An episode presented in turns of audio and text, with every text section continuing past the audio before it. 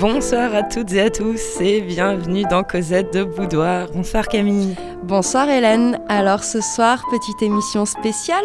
En effet, on avait envie de retrouver un petit peu nos bases hein, à Cosette de Boudoir et vous faire découvrir de la littérature érotique et ou pornographique d'autrices et écrivaines puisque c'était un de nos objectifs. Alors, on a choisi euh, comme titre pour cette émission Les femmes qui écrivent de la pornographie sont dangereuses. En effet, c'est un clin d'œil à la série de Laure Adler, Les femmes qui lisent, les femmes qui écrivent, etc.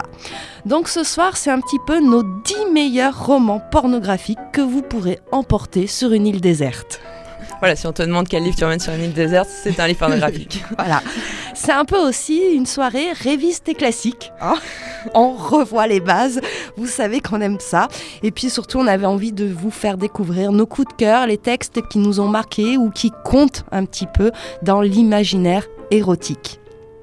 En effet, lorsque Cosette est née, on assistait hein, euh, en France et dans le monde entier à l'explosion de ce phénomène, le mommy porn. C'était le grand retour, le comeback de la romance érotique, la romance harlequin. Et nous voulions, avec notre émission, un petit peu contrebalancer ce phénomène et vous faire découvrir des écrivaines et des euh, autrices. Hein. Parce qu'il y avait chez moi un, bouquin qui cristallisait tout, hein, qui m'insupportait au plus haut point, hein. c'était 50 nuances de degrés.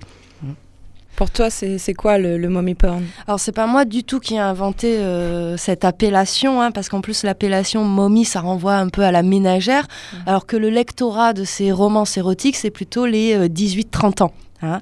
Donc c'est une littérature qui est destinée aux femmes. Hein. En gros, c'est le harlequin qui renaît de ses cendres. Euh, ça a été présenté comme une alternative féminine au porno euh, trash. Hein. Ça a connu un succès euh, massif et évidemment, toutes les maisons d'édition veulent avoir leur sex seller. et lancent leur propre collection. On est plutôt à des milliers de titres maintenant disponibles en librairie. Alors c'est vrai que en apparence ça peut paraître hyper cool c'est écrit majoritairement par des femmes, ce sont des succès mondiaux, c'est accessible à toutes, c'est déculpabilisant. Mais en fait, lorsqu'on regarde l'envers du décor, ben, c'est un peu réac ce qui est véhiculé dans, ces romans-là. Hein. On est très loin de récits émancipateurs pour les femmes ou pour les sexualités euh, en général. D'ailleurs, je vous propose euh, un petit extrait hein, pour se mettre dans le bain hein, de la romance érotique on a choisi euh, deux extraits de deux très très bons romans harlequins. Oui, hein Harlequin, yeah.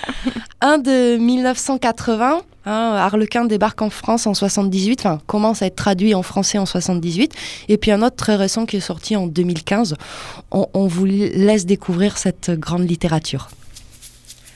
Le baiser se fit passionner, la caresse plus intime. Oh Cindy, murmura-t-il tout contre son oreille. Leurs regards se soudèrent et chacun lut le désir dans les yeux de l'autre. Jack dégrafa la robe de Cindy, puis sa propre chemise, afin qu'aucun obstacle ne les sépare. Débarrassons-nous de nos vêtements, suggéra-t-il d'une voix rauque. Sans attendre de réponse, il entraida Cindy à l'étage où se trouvaient les chambres. Le sursaut de panique qui envahit la jeune femme s'évapora aussitôt qu'il était apparu au pied du lit. Jacques caressait son visage frémissant, et, d'un commun élan, ils se jetèrent dans les bras l'un de l'autre. Ils se déshabillèrent en s'aidant mutuellement. Il était trop tard à présent pour réagir. Étroitement enlacés sur le lit, ils écoutaient leur cœur qui battait à l'unisson. Jack murmurait le nom de Cindy entre deux baisers. Le sang battait à leurs tempes. Cindy, submergée de tendresse pour son compagnon, se serrait contre lui. Et maintenant, un extrait d'Arlequin de 2015. Mon cœur s'accélère quand il se place au-dessus de moi, ses muscles luisants comme de l'or à la lueur de la bougie. Dieu, je pourrais le regarder comme ça toute la vie, juste à admirer les courbes fabuleuses de son torse, telle la statue d'un dieu grec, de chair et de sang. Tu regarderas plus tard, murmure une petite voix. Pour le moment, tu as besoin de le sentir tout entier. Je me rallonge et attire Emerson avec moi, tout en ouvrant doucement les cuisses pour l'accueillir. Il se tient au-dessus de moi, près, et je me cambre, le souffle court, attendant le contact de son corps envahissant le mien. Mais à cet instant, Emerson se fige, plaque mes hanches sur le sommier et me maintient ainsi, loin, si loin de lui. Je gémis, désemparé, mais il se retient, puis dépose sur mes lèvres un baiser si tendre que j'en perds presque conscience. Puis il me pénètre lentement, divin supplice, centimètre par centimètre. Voilà. Bah alors, euh, les, les, différences euh, bah, Il y en a très très peu. Alors si, il y a peut-être une différence de point de vue hein, dans celui que tu as lu 2015. C'est la, voilà, la narratrice. Hein, voilà, c'est une narratrice et elle dit je. Alors que dans celui de 80, on est plutôt dans un point de vue euh, e-, extérieur. Hein. Mais en fait, on est quand même dans la reproduction massive de schémas sexuels et amoureux qui sont très euh, années 50, hein, euh, disons-le clairement. Et d'ailleurs, il y a euh, une, une, journaliste, Camille Emmanuel, qui a été euh, une de ses plumes de ses, euh, de ses romans euh, érotiques. Hein, et elle raconte un petit peu l'envers du décor, c'est à mourir de rire. Alors par exemple, elle dit qu'elle elle a un profil d'autrice complètement fictif. Hein, on lui a créé, donc elle est une sorte de, de journaliste people qui a 26 ans, qui vit à New York. Non, en fait, c'est une petite Française qui vit au fin fond de la Bretagne et elle a plutôt 40 ans. voilà, c'est sûr que la petite journaliste people de 26 ans à New York, c'est plus vendeur. Alors pareil, il y a un canevas qui est très très fixe et qui est contrôlé par la maison euh, d'édition. Le personnage masculin est souvent très riche avec une blessure secrète. Hein. On en a tous, Camille. Ouais. Hein. Euh, elle dit que l'intrigue est niveau CP, c'est-à-dire que quand elle doit présenter son canevas, il faut qu'elle marque à côté des personnages s'ils sont gentils ou méchants. On ne sait jamais. Hein s'il y avait une erreur. Donc la fille vient souvent d'un milieu plus défavorisé, ça c'est une constante. C'est ça. Alors elle aussi, elle a une blessure, mais un peu moins secrète que, que monsieur. D'accord, forcément. Moins profonde. Moins profonde. Hein. Donc euh, les scènes de sexe sont plutôt soft et doivent systématiquement se trouver à la fin des chapitres. Comme ça, la maison d'édition a la possibilité de les enlever. Hein. Donc ces scènes de sexe ne doivent pas dépasser 15 000 signes. Donc elle t'explique, alors des fois il lui manque quelques signes, elle dit bon allez hop, je te rajoute une fellation, allez, 3000 signes, hop. Évidemment, pas de femmes se caressant, hein, c'est vraiment Ken et Barbie qui baisent. Et il faut systématiquement qu'on soit dans des situations sexuelles glamour. Hein. Alors, toutes les draps sont toujours en soie, euh, toujours du jacuzzi, euh, voilà. On fait pas l'amour dans une R19 dans Harlequin. non, ça se fait pas. Hein.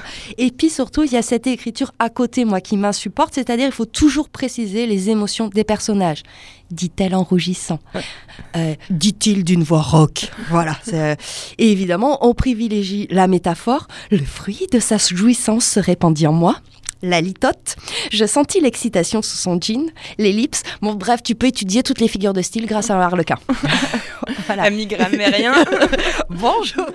Et évidemment, il y a une obsession du réalisme. Hein. C'est-à-dire qu'elle doit être capable en tant que écrivaine de citer les bons modèles de Louboutin aux bonnes saisons. Ah oui, forcément. Donc elle explique qu'elle est devenue une spécialiste de la géographie de luxe, elle connaît le nom de tous les cottages aux USA. Et puis surtout, voilà, on est vraiment dans un monde hétéro-normé, conservateur et néolibéral.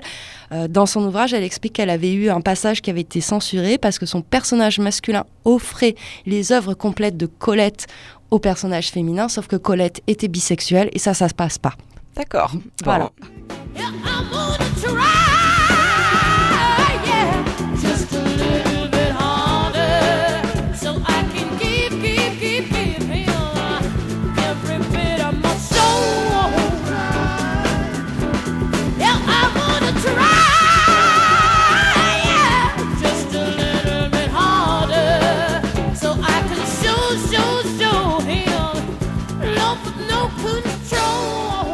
ben voilà pour euh, l'introduction. Nous savons de quoi on parle. Euh.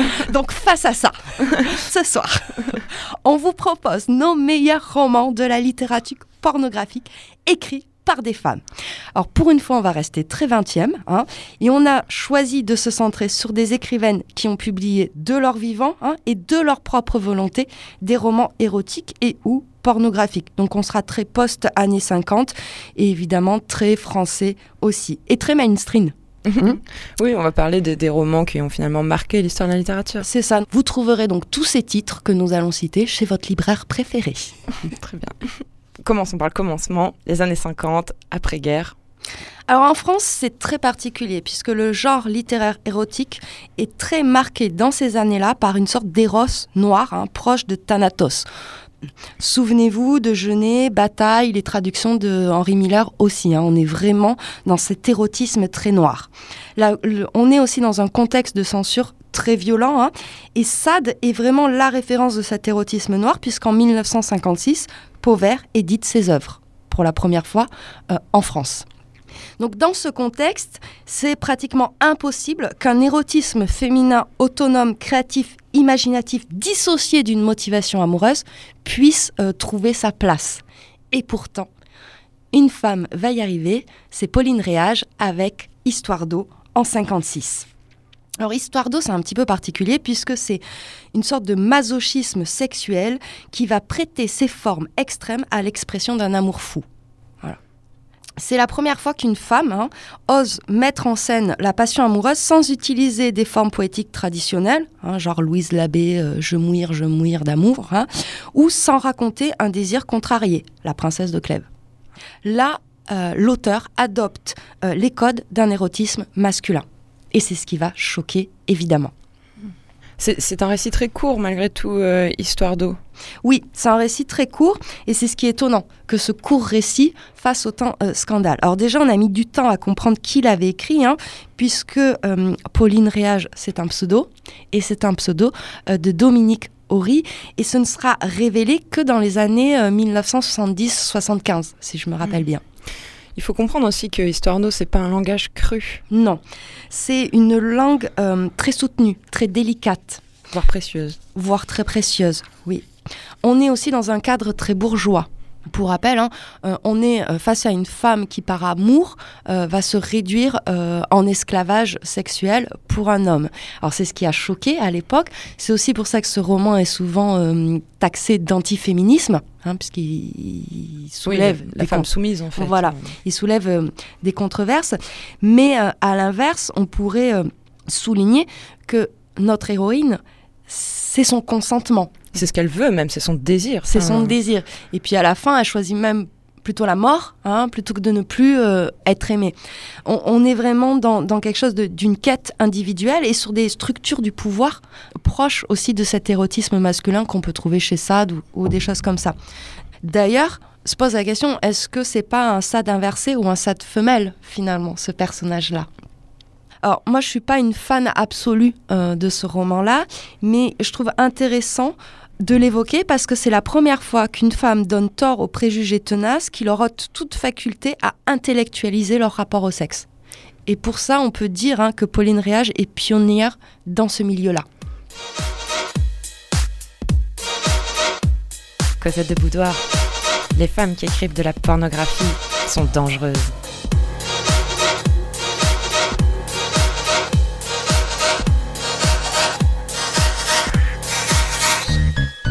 Pauline Réage est pionnière dans le fait voilà, d'intellectualiser le désir des femmes.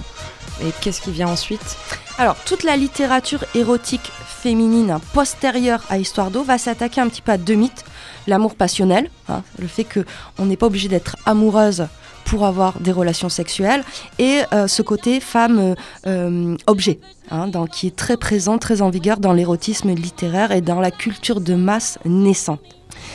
Et c'est plutôt du côté euh, euh, des littéraires qu'on va trouver euh, en premier cette volonté.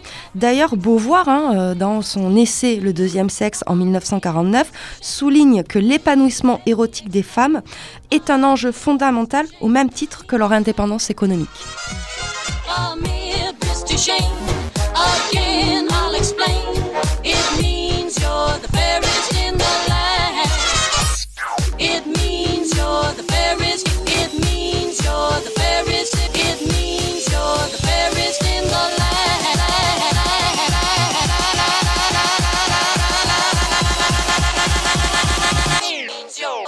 Grande amie de Simone de Beauvoir qui va s'attaquer à ce bastion-là de la littérature érotique, c'est évidemment Violette le Duc avec son roman Thérèse et Isabelle.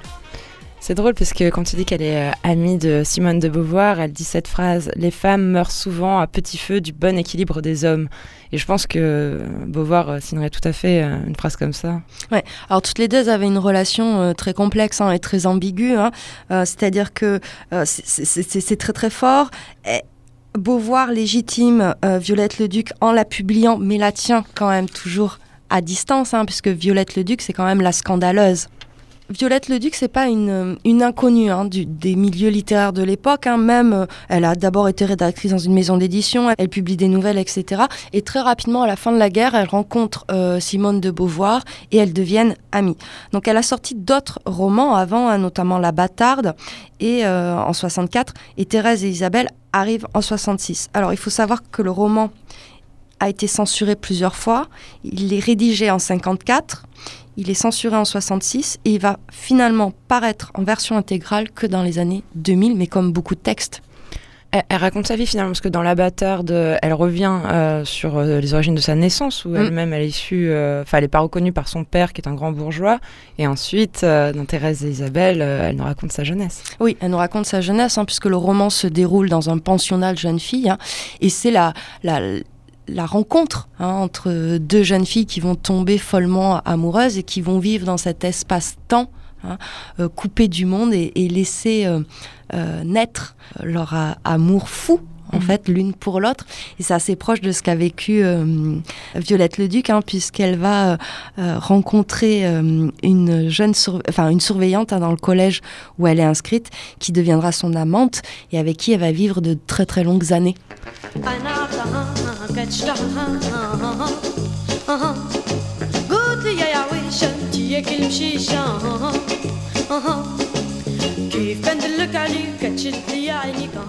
Je me suis aventurée sous sa jupe plissée. Ses dessous m'ont fait peur. Elle était trop indécente sous sa robe. Ma main avançait entre la peau et le jersey. Laisse-moi faire. Ne regarde pas si ça te choque, dit Isabelle. J'ai regardé. Elle s'est soulevée, elle m'a rendu ma main. Quel slip impossible, dit-elle. C'est une main de somnambule qui l'a enlevée, qui l'a fourrée dans la poche du tablier. Isabelle s'est offerte sur les marches. Il te serrait, mon agneau doré. Tu es chiffonné. Tu sens ma joue sur toi, mon petit Mongolie Je te peigne, je te démêle, je te cajole, mon petit mort doré. Tu brilles, Isabelle, tu brilles. Je me suis levée, je l'ai toisé. Reviens, ne me laisse pas. Tu veux? J'étais sadique. Attendre et faire attendre est une délicieuse perdition. Si l'on nous surprenait, ai-je rêvé à voix haute? Je ne peux plus attendre, j'ai mis Isabelle. Elle tordait ses mains sur son visage. Je suis tombée à genoux devant le médaillon, j'ai contemplé le rayonnement dans la touffe. Je me suis risquée en contrebandier, mon visage le premier. Isabelle a donné un coup de ciseau avec ses jambes. Je regarde, je suis prise, dis-je. Nous avons attendu. Le sexe nous montait à la tête. Isabelle s'est fendue de la tête aux pieds. Un nombre incalculable de cœurs battait dans son ventre, sur mon front. Oui, oui, moins vite. Je te dis moins vite. Plus haut, non, plus bas, presque. Tu es presque. Oui, oui, c'est presque là. Plus vite, plus vite, plus vite, disait-elle. Ma langue cherchait dans de la nuit salée, dans de la nuit gluante, sur de la viande fragile. Plus je m'appliquais, plus mes efforts étaient mystérieux. J'ai hésité autour de la perle. Ne cesse pas, je te dis que c'est là. Je la perdais, je la retrouvais. Oui, oui, c'est plainte, Isabelle. Tu trouves, tu trouves, s'extasiait-elle. Continue, je t'en supplie, là. Oui, là, exactement là. Son angoisse, son autorité, ses ordres, ses contre-ordres m'égaraient. Tu ne veux pas me guider dis-je, séparé de l'univers fantastique. Je lui demandai entre les lèvres du sexe. Je ne fais que cela, dit-elle. Tu ne penses pas à ce que tu fais. J'y pense trop, dis-je. J'ai mouillé de larmes de sueur sa toison. Apprends-moi, apprends-moi. Ôte ton visage, regarde. Isabelle couchée sur les marches de l'estrade, s'est cherchée, s'est trouvée. Approche-toi, regarde, regarde, c'est lui.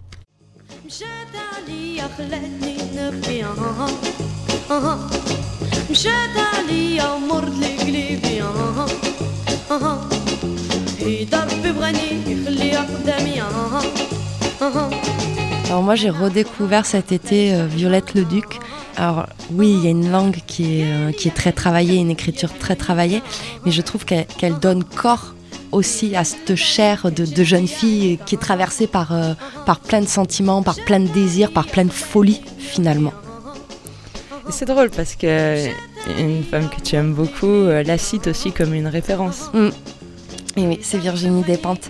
Virginie Despentes qui la cite dans King Kong Theory hein, et qui dit En 1948, Antonin Artaud meurt, Genet, bataille, breton, les hommes font exploser les limites du disciple. Violette Leduc entreprend la rédaction de ce qui deviendra Thérèse et Isabelle, texte magistral. Beauvoir à sa lecture écrit immédiatement quand t'as publié ça, impossible. C'est une histoire de sexualité lesbienne aussi crue que du jeûner. Finalement, elle trouve pas non plus dans la, figure euh, de, Simone de Beauvoir euh, bah, un grand soutien. Mm. Tu vois, qui, elle, euh, en des bonnes mœurs en fait. Ouais, c'est ça. Violette Leduc a fait part à tout le monde en fait. Enfin voilà, Jean Genet écrit ses récits homosexuels. pourquoi Violette n'écrirait pas ses récits lesbiens.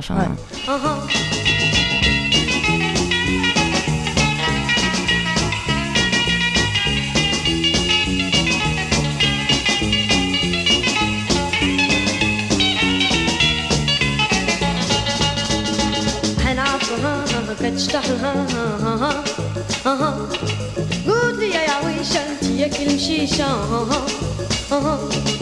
كيف كندلك عليك كتشد ليا عينيك مشات عليا خلاتني نبكي مشات عليا مرضي قلبي بيد ربي بغاني خليها قدامي حياتها كتشتاحها بيد ربي بغاني يخليها قدامي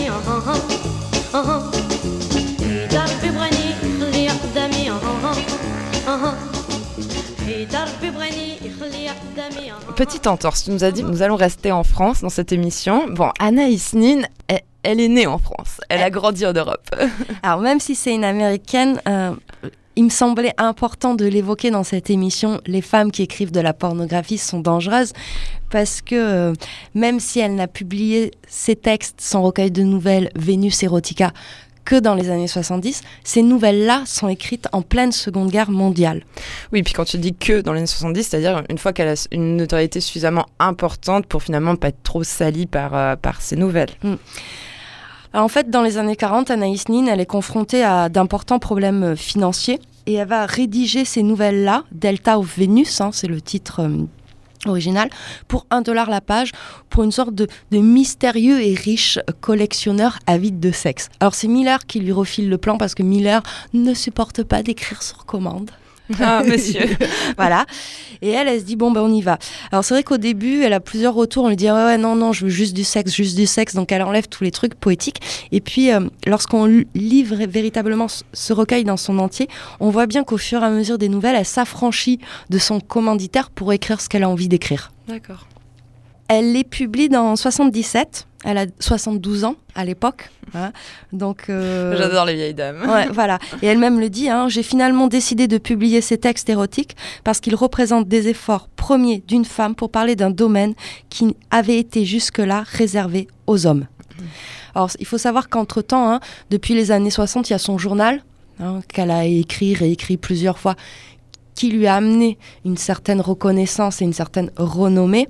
Donc ça justifie aussi le fait qu'elle ose publier ses nouvelles. Hmm. Pour l'instant, quand même, euh, toutes les femmes que nous venons d'évoquer sont quand même issues de, la grande bourgeoisie. Bon, on est voilà dans une époque où finalement, faut voilà, elles sont quand même euh, lettrées. Mais Anna Nin, c'est typique une grande bourgeoise, quoi. plein de maris. Euh. Oui, et puis surtout, elle fréquente euh, tous les milieux littéraires de l'époque. Hein. Et, et, ce côté très lettré, on le retrouve dans son texte que je vous propose d'écouter. C'est un extrait de la nouvelle Helena. Il n'avait regardé qu'une seule fois le corps d'Helena, en pleine lumière, à Caux, un matin. Il avait pu alors en admirer la couleur. C'était une couleur ivoire pâle unie, qui prenait une nuance dorée près du pubis, comme de l'hermine d'été. Il appelait son sexe le petit renard, car ses poils se hérissaient lorsqu'il s'en approchait. Les lèvres de Pierre suivaient le trajet de ses mains, son nez aussi, enfoui dans les odeurs de son corps, cherchant l'oubli, cherchant la drogue que sécrétait sa peau. Helena avait un petit grain de beauté caché dans les replis secrets de sa chair, entre les cuisses. Pierre faisait semblant d'être à sa recherche. Chaque fois que ses doigts arrivaient à la hauteur du petit renard, il s'attardait entre ses petites lèvres, et, en caressant le grain de beauté, ce n'était que par hasard, selon lui, qu'il touchait l'arête de ses lèvres, si légèrement, juste assez pour sentir l'infime contraction de plaisir que provoquaient ses doigts, sentir les feuilles de cette plante si sensible se refermer, se plier d'excitation, emprisonnant le plaisir secret dont il sentait les vibrations. Alors moi, ça m'a fait rire de voir cette expression, le petit renard. Oui, il faut que tu nous réexpliques, Camille. Parce que le renard, par chez moi, c'est comme ça qu'on désigne le sexe féminin au fin fond du Cantal. Et donc, voir ça dans une traduction d'un texte d'une américaine, ça m'a fait sourire. Nous avons une demande, auditrices et auditeurs. Faites-nous parvenir la nouvelle en anglais, que l'on puisse vérifier euh, Si la traduction. Ouais, si c'est bien Lethal Fox. Alors, Venice Erotica, c'est 15 nouvelles et c'est 15 histoires de sexe extraordinaires. hein. On a un côté euh, très euh, orgasme volcanique. hein, on est dans une utopie de la sexualité. On n'est pas dans quelque chose de très euh, pragmatique ou très terre à terre. hein. On, On le a- verra plus tard avec des pentes. voilà, on a des sortes d'envolées lyriques, c'est très poétique. Donc, si vous aimez ce style-là, lisez Anaïs Nin. Cosette de Boudoir, les femmes qui écrivent de la pornographie sont dangereuses.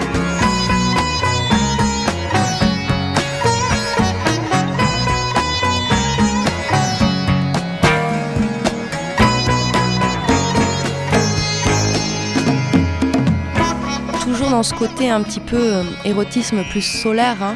On a vu Anaïs Nin, euh, l'utopie sexuelle. On va retrouver Emmanuel Arsan hein, avec son fameux ouvrage Emmanuel, puisqu'il faut savoir qu'avant d'être un film très célèbre, c'est un roman, un roman en deux tomes hein, néanmoins. Donc le premier c'est Leçon d'homme et le second c'est L'anti-vierge. Et donc ça raconte les aventures érotiques d'une jeune femme de 19 ans partie rejoindre son mari diplomate à Bangkok. Toi, ils ont toujours des mariés au placé. Pendant très longtemps, on s'est posé beaucoup de questions sur qui avait écrit ce texte-là. Est-ce que c'était pas son mari, en fait, hein, Emmanuel Arsan? Est-ce qu'il a été écrit à quatre mains? Et puis finalement, c'est bien elle. hein. Alors, euh, sous un pseudonyme, hein, puisque son vrai euh, nom, c'est euh, Maraya Rollet.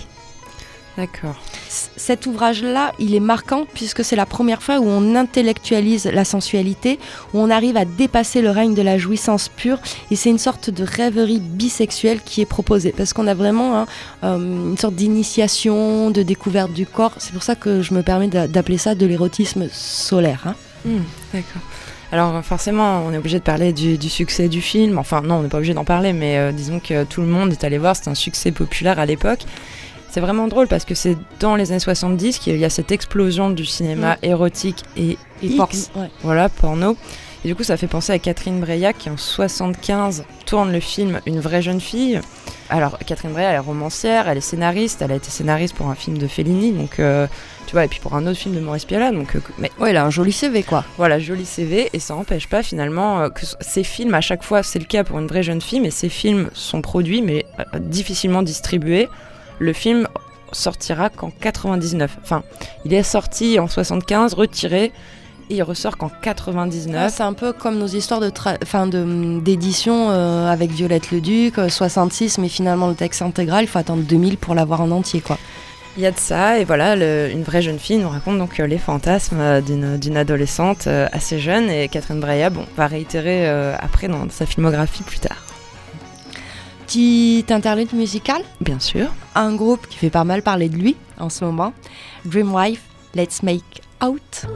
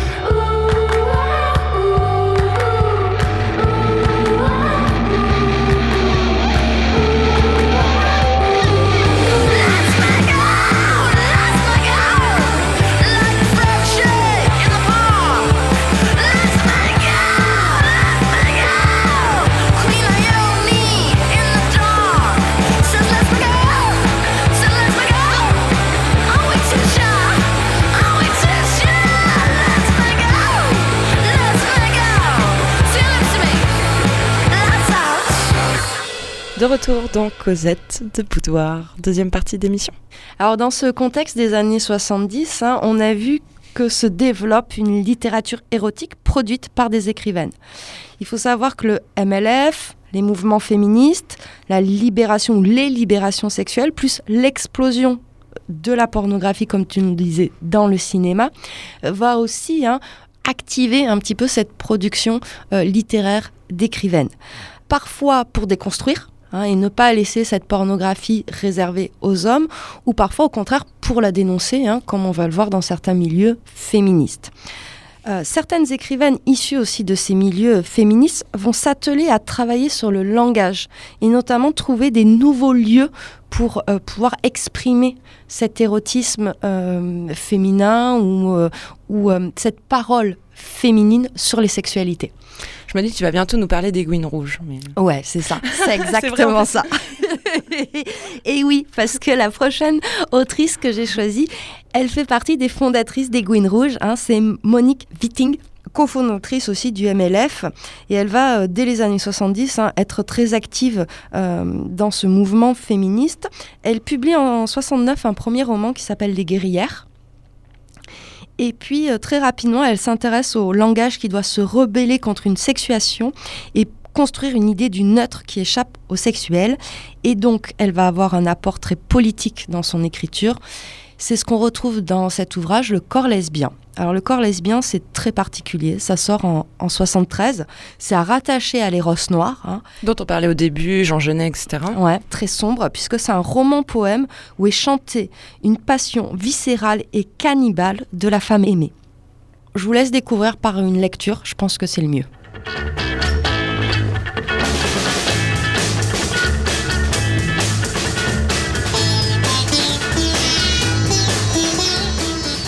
Le corps lesbien. Ton poil est tout noir et brillant. Dans l'intervalle des longues mâchoires, dents découvertes, je reconnais ton sourire ambigu infini. Tes oreilles hautes bougent et s'agitent. Ma main, en se posant sur ton flanc couvert de sueur, fait se hérisser ta peau. Je parcours toute ton échine à doigts légers, ou bien mes mains s'enfoncent dans ta fourrure. Je touche tes mamelles dures, je les presse dans ma main. Toi, sur tes pattes dressées, tu te tiens l'une d'elles par l'instant grattant le sol. Ta tête sur ma nuque pèse, tes canines entaillent ma chair au plus sensible, tu me maintiens entre tes pattes, tu me contrains de m'appuyer sur mes coudes, tu me fais te tourner le dos, tes mabelles s'appuient contre ma peau nue, je sens tes poils toucher mes fesses à la hauteur de ton clitoris, tu me grimpes, tu m'arraches la peau des griffes de tes quatre pattes, une grande sueur me vient chaude et tout aussitôt froide, une écume blanche se propage le long de tes babines noires, je me retourne, je m'agrippe à ta fourrure, je prends ta tête entre mes mains, je te parle, ta grande langue passe sur mes yeux, tu me lèches les épaules, les seins, les bras, le ventre, la vulve, les cuisses. Il vient un moment où tout enfiévré, tu me prends sur ton dos, ma louve, mes bras autour de ton cou, mes seins, mon ventre appuyé à ta fourrure, mes jambes t'enserrant les flancs, mon sexe sautant contre tes reins, tu te mets à galoper.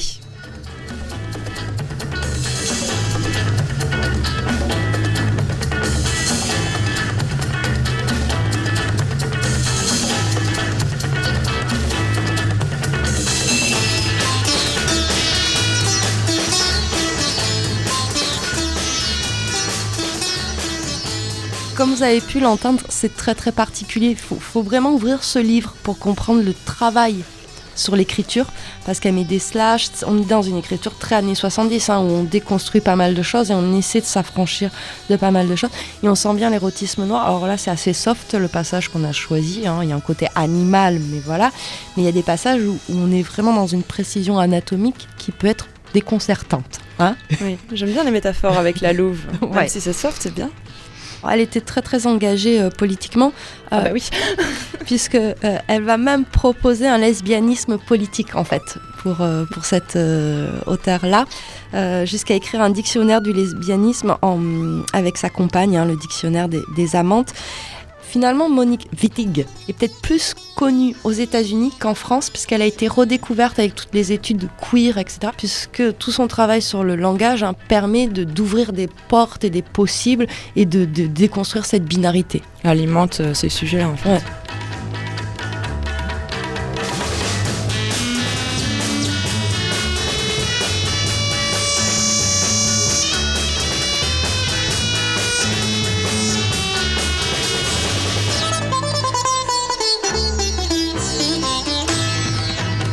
Ces années 70, elles sont très riches hein, parce qu'on a aussi des maisons d'édition qui vont être portées par des femmes. Hein. Je pense à, l'édition des femmes hein, qui est fondée par Antoinette Fouque et qui vont publier des textes érotiques.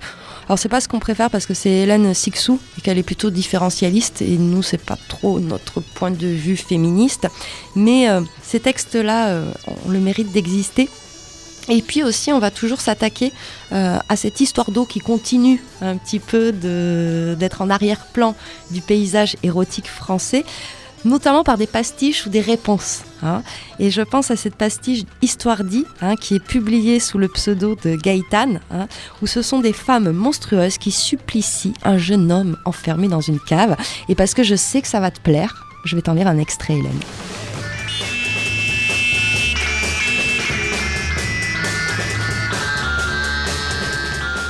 D'un geste doux, elle ouvrit la braguette, enfonça la main et sortit le sexe. Il se dressait déjà, un peu rose, tout décaloté. Les doigts bagués de bronze et de crénelure l'effleurèrent d'abord, puis serrèrent et coururent sur la peau, avec de plus en plus de précision, touchant à chaque mouvement de va-et-vient le repli du gland, là où la chair est si sensible. Il se laissa faire, abasourdi, mal à l'aise et heureux. Elle conduisait de l'autre main et l'entraînait. Quand elle arriva chez elle, elle lâcha sa queue. Il ne sut que faire, n'osa se reboutonner et resta ainsi. Il monta les escaliers derrière elle, le sexe à l'air, mais légèrement débandant et s'incurvant. Oh, tu me laisses en suspens là, c'est avant d'aller dans la cave. C'est ça, en fait là on est au tout tout début du roman. Euh, finalement le jeune homme qui pensait ramener une femme chez lui se retrouve pris au piège et va être ramené hein, par cette femme dominatrice dans cette cave. Alors on a aussi Alice Paradise qui est écrit euh, en 72 par euh, Janine Aepli. Hein. C'est un recueil de courts textes et ce sont des réponses personnelles à Histoire d'eau. Donc on voit bien que ce roman va susciter énormément de textes et je pense qu'encore aujourd'hui il, continue de susciter des textes, des polémiques, des réponses, euh, voilà. Une autre personnalité importante qui a beaucoup compté dans la littérature érotique dont tu vas nous parler maintenant, c'est Régine Desforges. Oui, c'est une personnalité presque flamboyante hein, parce qu'elle a eu le courage de mettre la littérature érotique sur le devant de la scène. Hein, malgré la censure. Alors, les livres, c'est son, univers d'élection. Hein. Elle est libraire, relieuse, éditrice, scénariste, réalisatrice et écrivaine. Elle ouvre plusieurs librairies et puis en 68, elle décide de fonder sa maison d'édition L'Or du Temps avec l'aide de Jean-Jacques Pauvert, hein, le grand éditeur de romans érotiques de l'époque. C'est la première fois qu'une femme est éditrice en France. Hein. Et le premier livre qu'elle publie, c'est Le Con d'Irène, sous le titre édulcoré d'Irène. Ce roman-là, il est saisi 48 heures après sa publication. Hein.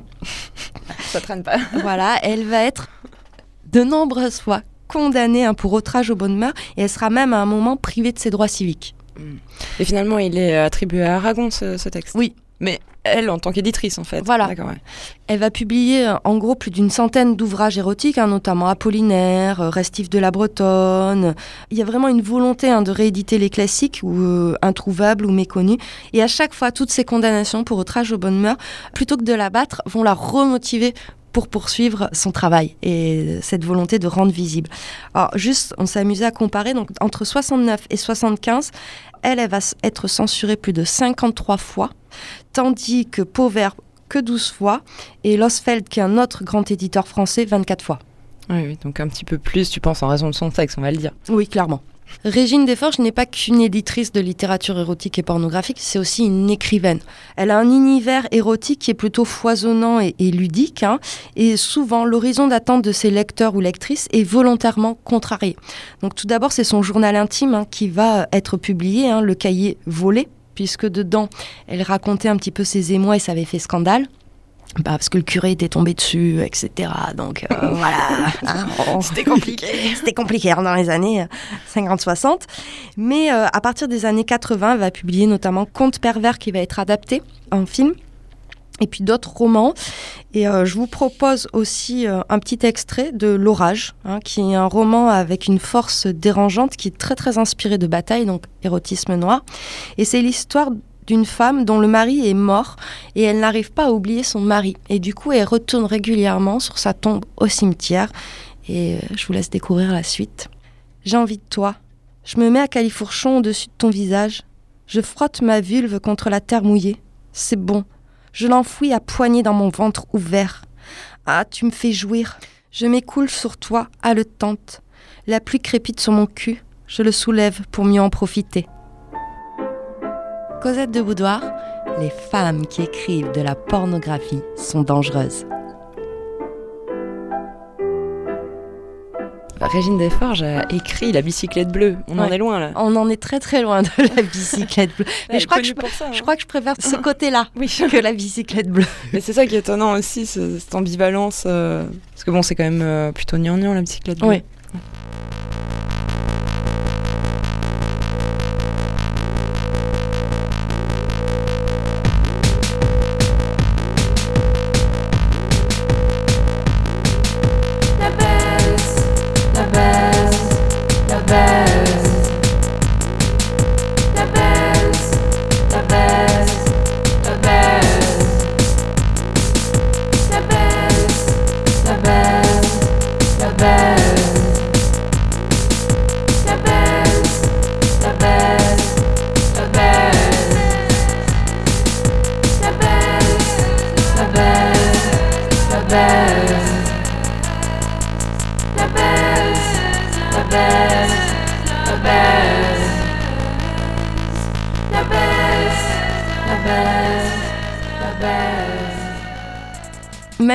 Régine Desforges va défendre tous les érotismes littéraires, y compris le code pornographique, elle, elle ne l'investit pas hein, comme écrivaine.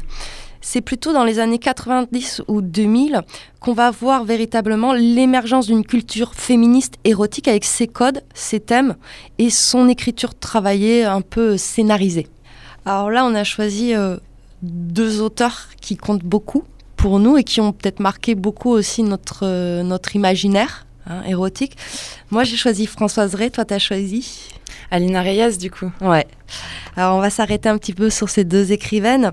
Euh, alors, Françoise Ray, euh, elle est euh, avant tout professeure en, en- en collège. Hein, c'est pas son pseudo, c'est son vrai prénom. Elle publiera toujours sous sa véritable identité et elle n'a jamais eu de soucis. Alors au tout début, elle écrivait plutôt des lettres tourides pour son mari et puis suite à des difficultés personnelles, elle entreprend en 87 euh, La femme de papier, son premier roman hein, qui est très marqué par un érotisme violent et souvent qualifié de sulfureux. Bien que l'écriture lui plaise énormément, elle restera toujours dans l'éducation nationale jusqu'à sa retraite. Finalement, elle n'est pas virée de l'éducation nationale. Non, pas drôle. du tout. Alors, elle est considérée aujourd'hui comme la grande dame de l'érotisme. Et d'ailleurs, euh, il y a un de ses ouvrages érotiques qui s'appelle La jouissance et l'extase, qui évoque la relation entre Henri Miller et Anaïs Nin. Donc, elle fait aussi des sortes de passerelles avec toute cette histoire de l'érotisme euh, français. Et alors, la femme de papier, que nous raconte l'histoire? Alors, en fait, la femme de papier, c'est des lettres qu'envoie une femme très amoureuse à son amant euh, en évoquant un petit peu leurs souvenirs et leur folie pour raviver euh, euh, la flamme. Et donc on a une sorte de, de- gradation. hein. Plus ça va, plus on avance dans le roman, plus on tombe dans un érotisme sombre et, et noir. hein. Et c'est très sulfureux. Alors moi je vous ai plutôt choisi un extrait du début hein, pour pas tout vous dévoiler et je vous propose qu'on se l'écoute.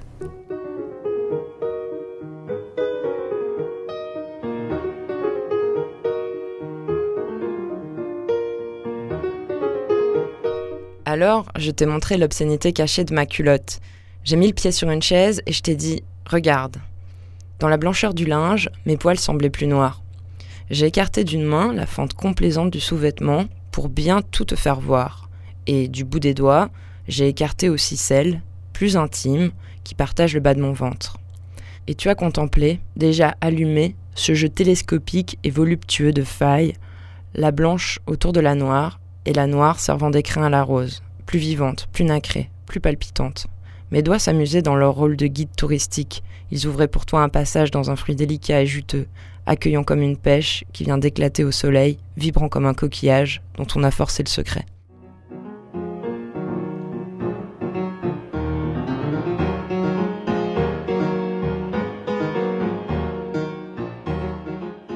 Alors, ce qui est intéressant par rapport à Histoire d'eau, c'est-à-dire que notre personnage euh, principal, certes, se soumet à des fantasmes, des caprices, etc., mais elle laisse parler aussi les siens Mm. et son propre corps. Et là, on voit vraiment qu'on n'est plus dans les années 50.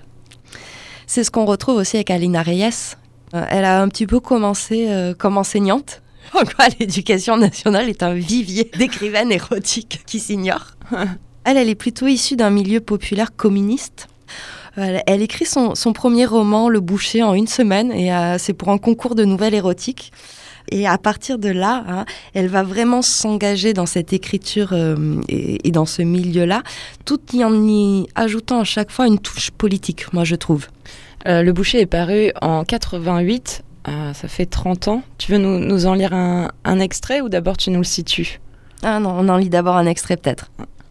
Comme chaque fois que nous étions tous les deux seuls, le boucher et moi, le jeu revenait, notre jeu, notre invention précieuse pour anéantir le monde. Le boucher était accoudé à ma caisse, tout près de moi. Je ne faisais rien, je restais assise bien droite sur mon haut tabouret. J'écoutais seulement.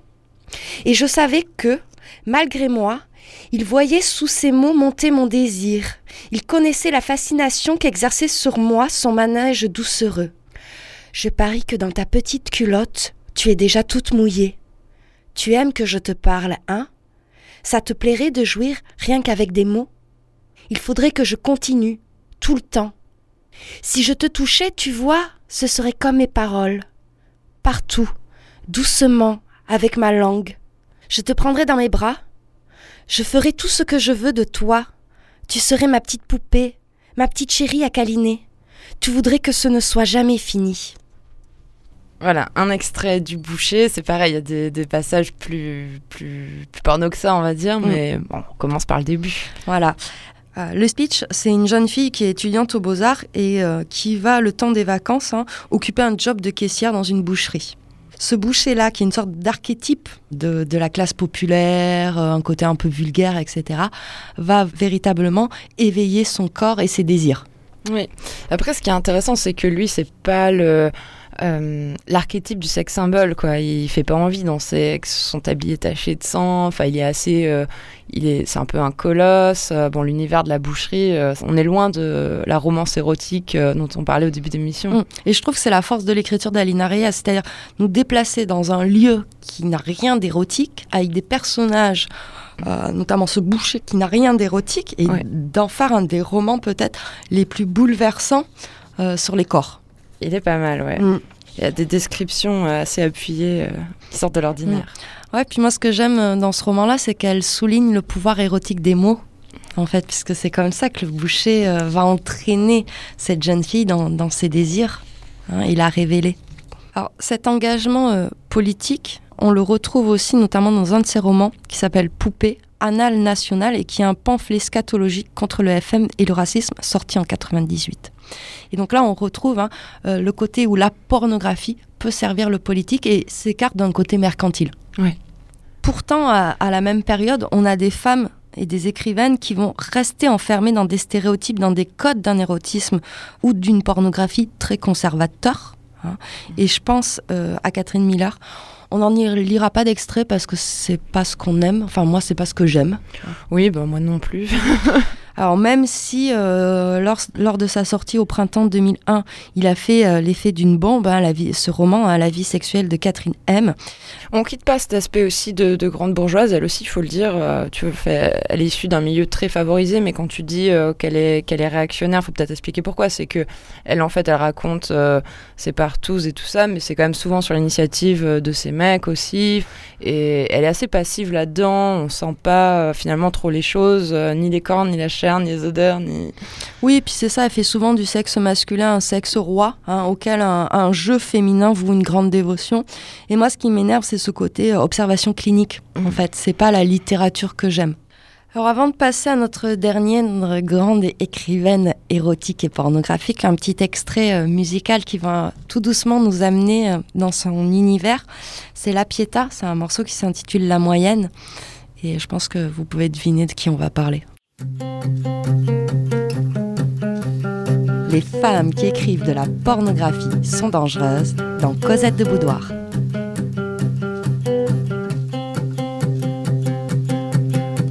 Donne-moi de la morphine, des amphétamines, de l'opium dans le cul, de la coca léchée, je ne sais pas. Quelque chose pour me tenir, me retenir, ou bien au contraire pour me laisser tomber. Ne pas rester dans cette indifférence, dans cet à peu près quelque chose, dans ce certainement presque rien.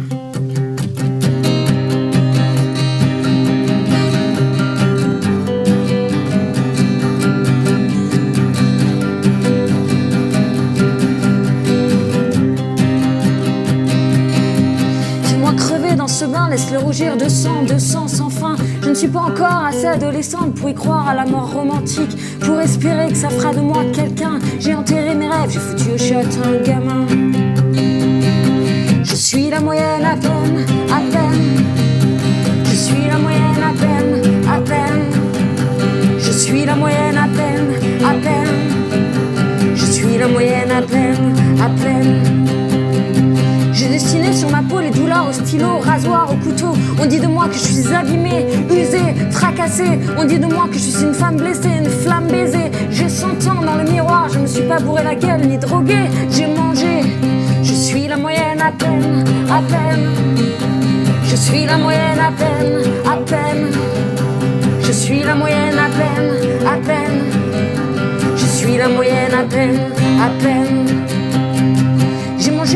La déception, j'ai mangé les orages, les solitudes, j'ai mangé le désespoir, j'ai mangé tous ceux qui n'étaient pas là, tous ceux qui ne répondaient pas, j'ai mangé le mépris, je me suis resservi, j'ai pas mangé, j'ai bouffé, j'ai bouffé les baves, j'ai bouffé les bofs, j'ai bouffé les bouffons, j'ai bouffé de l'aigreur, de la pâleur, des pas envie, des pas le temps, j'ai bouffé pour me gaver, pour disparaître, pour ne pas être, je suis la moyenne à peine, à peine, je suis la moyenne à peine, à peine.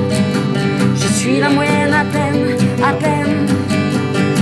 La moyenne à peine, à peine. Je ne suis pas devenue une icône droguée, anorexique, non, je ne suis même pas de cette trempe-là. Je suis devenue grosse, c'est moins glamour. Je ne suis pas morte, mais pas vraiment en vie. Je tiens pour rien, je suis de ces fantômes, je suis à classe moyenne, le beauf moyen, le pas très intelligent, mais pas complètement demeuré. Juste assez pour savoir que je ne sais rien, juste assez pour comprendre que je ne comprends rien, juste assez pour voir que je ne suis pas comme eux, juste assez pour voir que le monde fout la gerbe, mais pas assez pour vomir, pas assez pour vomir.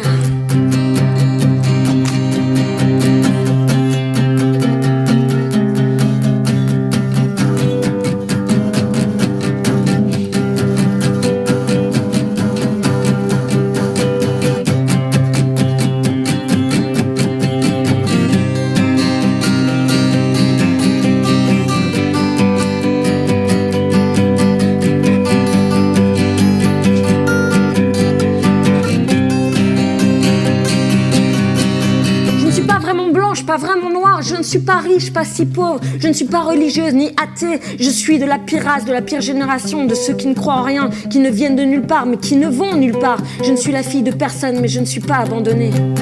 Je suis juste la moyenne. Je suis la moyenne à peine, à peine. Je suis la moyenne à peine, à peine. Je suis la moyenne à peine, à peine. Je suis la moyenne à peine,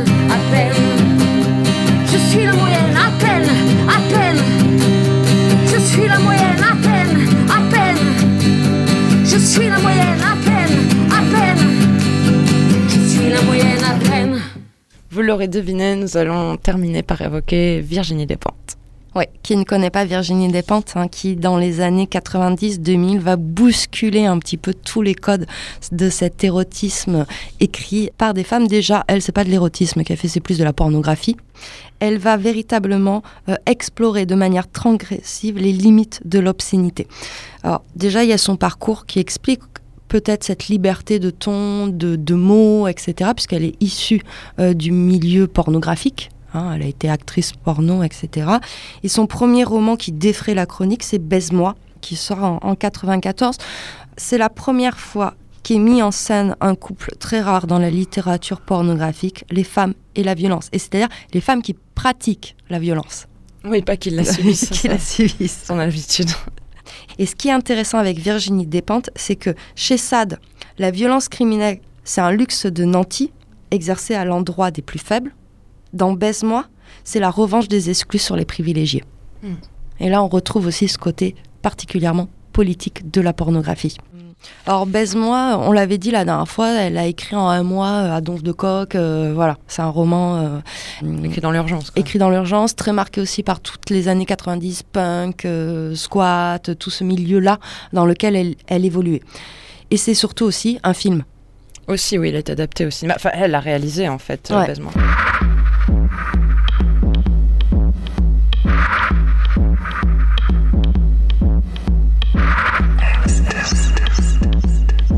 Elle a réalisé avec Coralie. Trinity, Ouais. qui elle aussi est issue de milieu X. On n'a pas choisi de vous lire un extrait de Baise-moi parce qu'on en a déjà beaucoup euh, lu, donc il nous reste plus beaucoup de pages à vous faire découvrir. On a choisi autre chose. Ce qui est beaucoup moins connu chez Virginie Despentes, c'est ce recueil de nouvelles, Mordre au travers, qui euh, paraît en 98 ou 99, puisque sur l'édition que j'ai, c'est marqué en francs. Donc oui, par déduction, par déduction, c'est avant 2001. c'est avant 2001. Et en fait, c'est des nouvelles qu'elle a écrites entre 94 et 99.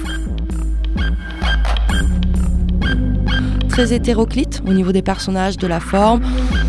On va dire de qualité un petit peu inégale, mais on sent déjà en fait euh, tout ce qui fera l'œuvre de Virginie Despentes avec ses personnages, ce milieu et ce côté aussi euh, très euh, rage. Je vous laisse découvrir ça.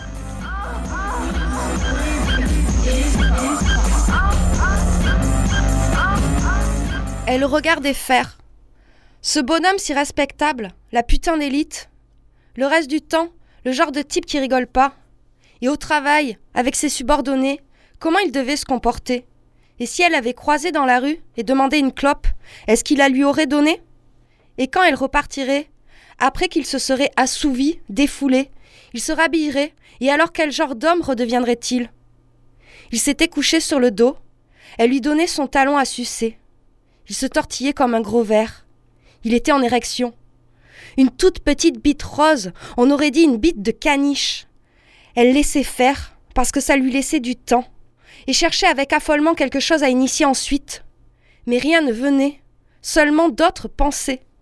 Elle pensait à son amant à elle, à qui elle ne dirait rien. Elle pensait à ces semaines qu'ils venaient de passer ensemble et comment l'argent les obsédait. Mille francs pour se faire lécher les pompes. Elle pensait à son amant à elle, comme c'était humiliant pour lui, comme c'était humiliant pour elle, comme c'était humiliant d'être pauvre. Et il y avait dans cette ville plein de trépanés de ce genre, pour qui mille francs relevaient de l'anecdote. Et ils ne les donnaient pas, sauf si on se laissait lécher les pompes, sauf si on voulait bien rentrer dans leur jeu, dans leur sale jeu, leur jeu grotesque d'hommes de pouvoir qui ne bandent que s'ils se livrent à des pitreries. Ils suppliaient. Maîtresse, assis-toi sur moi, s'il te plaît. Coup de pompe dans les dents. Quelque chose de pété dans la mâchoire, un drôle du bruit et du sang tout de suite. Elle s'est reculée avec horreur, parce que ce n'était pas ce qu'elle voulait faire.